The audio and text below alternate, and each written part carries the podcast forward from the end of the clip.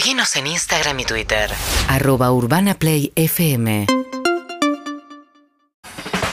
Muy bien, vamos a charlar un tema que a mí me, me- me- me interpela muchísimo. Eh, soy bebedora de soda, tengo mi sodero favorito, extraño la soda cuando viajo. Si me preguntás qué es lo que más extraño cuando viajo, es un vaso de soda. La Me- sodita. Voy a un hotel, desayuno y pido una soda, pero nunca tiene suficiente cantidad de burbujas. Bueno, resulta que Argentina acaba de salir, es el segundo país de consumo de soda en el mundo. En el mundo. ¿Quién no gana? Número uno, Alemania. No sabía. ¿Quién? Eh, ¿quién no gana? Rodo Reich, periodista especializado en temas gastronómicos. ¿Cómo andas, Rodo? Buen día. Buen día, ¿cómo están? Bien, ¿y vos? Muy bien, muy bien. 21 grados, perfecto con una sodita, ¿eh? Perfecto. Digo, hermoso día. Qué bien. ¿Cómo- ¿Qué es esto del consumo de soda? Los argentinos, no, bueno, está claro que los argentinos nos gusta la soda, digo, me parece que es bastante obvio con, con, con, el famoso sodero que fue parte de, la escena eh, local argentina desde los años 50 en adelante y, con una presencia muy importante, ¿no? Digo, desde en todos lados, digo, era una figura pop ya en un momento, ¿no? De- de consumo de consumo masivo, ese camión que sigue yendo, que sigue pasando por las casas y dejando los sifones ahí. eh, pero con todos los cambios también que ocurrieron en los años 90, con la soda embotellada, con el, el agua mineral gasificada, etcétera. Pero sí, nos gusta mucho y somos el segundo país de mayor consumo en el planeta. Consumimos, imagínate, eh, más de 2.500 millones de litros por año de soda. Es genial. Y, y además mucho sodero, no tanto, no sé qué, qué proporción, cómo será el reparto de cómo, cómo se consume, dónde se compra la soda, eh, si en- a través del sodero que va a domicilio o el supermercado, ¿no? En realidad, a ver, hasta los 60... Primero, cuando decimos 2.500 millones, acá hay una trampa, ¿no? Cuando dicen soda, las estadísticas de soda hablan de soda y de agua gasificada. Digo, lo que vos no considerás soda, eso que vos decís que extrañás cuando viajás, también lo llaman soda dentro de estos consumos, ¿no? Eh, en una época era todo sodero, era el sodero que llegaba a la casa. Los tiempos cambiaron, digo, ya no la gente no vivía en, vivía en casas, ahora vive en departamentos, es más difícil a veces dejar la soda. Eh, un gran problema que tuvo el sodero es que no lo dejan estacionar. Digo, antes podía estacionar, ahora le ponen multas, entonces le cuesta dejar en muchos lugares de Buenos Aires el camión. Eh, y eso fue cambiando los modos de consumo y empezó a aparecer la soda descartable, ¿no? El, el sifón descartable en supermercado. eh, y aparecieron las grandes marcas, ¿no? La- la- las grandes multinacionales de agua a vender su agua gasificada. Hoy el mayor consumo es el agua gasificada en botella de litro y medio, de dos litros, descartable, eh, y la soda viene detrás, aunque con un repunte en los últimos años de la mano del vermut. Ah, mirá.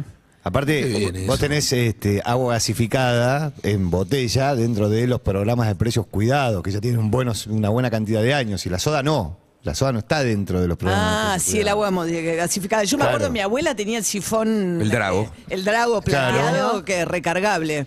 Sí. Sí, sí, igual el precio de la soda es muy económico, sigue siendo muy económico. Incluso en los supermercados vos vas, la, el sifón descartable de dos litros y medio que venden, tres litros que venden, tiene muy buen precio.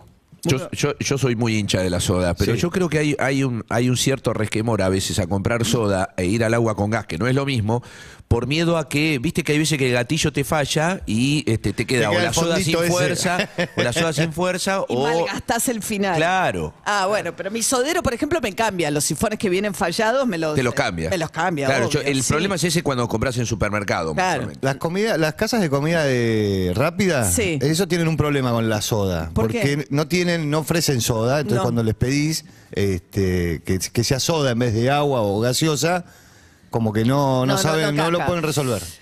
Rodo, aprovecho, no sé si te quedó algo para decir por la soda, pero te quería preguntar por Devoto, que me interesaba el, el fenómeno este a partir de que llegó la pastelería de Betular al barrio eh, tan tradicional, que hay cierta controversia respecto a lo que está pasando con Devoto como nuevo polo gastronómico entre los vecinos viejos que ven cambiar al barrio demasiado rápido. Sí, hay una gentrificación, se dice, ¿no? Se lo, dicen así, ¿no?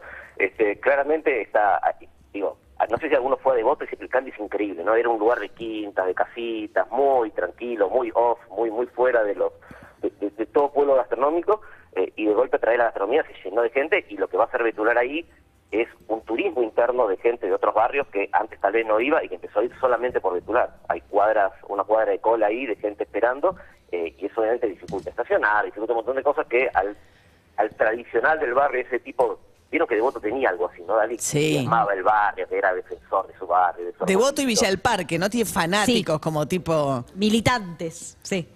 Exacto.